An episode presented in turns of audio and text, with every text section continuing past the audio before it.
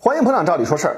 想必关注过前两年的欧债危机的朋友啊，都听说过“欧猪四国”这个名词儿。所谓的“欧猪四国”呢，其实就是葡萄牙、意大利、希腊和西班牙这四个国家。这四个国家它的英文首字母连在一起就是 pigs，所以呢被戏称为“欧猪四国”。当然了，这四个国家被称为“猪”，当然有着极强的讽刺意味在里面。众所周知呢，猪是典型的一种好吃懒做的动物。把这四个国家戏称为欧洲国家，其实就在讽刺啊，这四个好吃懒做的国家是欧盟内部的负担和累赘。大家知道，欧盟有着统一的货币欧元，但是欧盟却没有统一的财政。欧盟只能向各个成员国提出财政上的要求，但却不能直接去为每个成员国制定财政政策。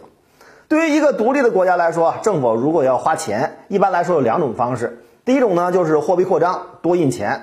第二种方式呢，就是财政扩张，也就是借钱来花。我们说欧盟它不是一个真正意义上的国家，但是它是一个朝着国家方向发展的国家间组织。在经济上最典型的一点就是欧盟它有着统一的货币，但是没有统一的财政。欧盟的成员国呢不能自己制定独立的货币政策，想多印钱是不行的，因为货币的发行权掌握在欧洲中央银行手里。但是欧盟各国却有着各自独立的财政政策。政府没钱花了，可以去发债去借钱花，这样一来，在欧盟内部就出现问题了。像德国为代表的北欧、西欧国家呢，经济发达，人民勤奋，国家的财政呢比较健康；而以欧洲国家为代表的南欧国家，经济相对落后，人民呢崇尚享受生活，说白了就是懒。政府呢为了讨好民众，只能采取寅吃卯粮的方式，借钱来承担国内的高福利。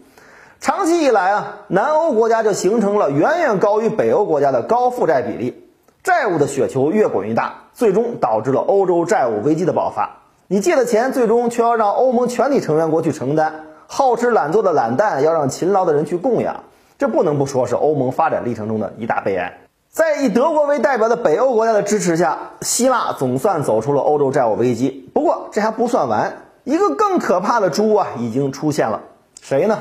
意大利，意大利呢是欧元区的第三大经济体，仅次于德国和法国。但是意大利的财政可不是那么健康。意大利今年的财政赤字预计将高达百分之二点四，要远远高于欧盟给意大利建议的百分之一点八。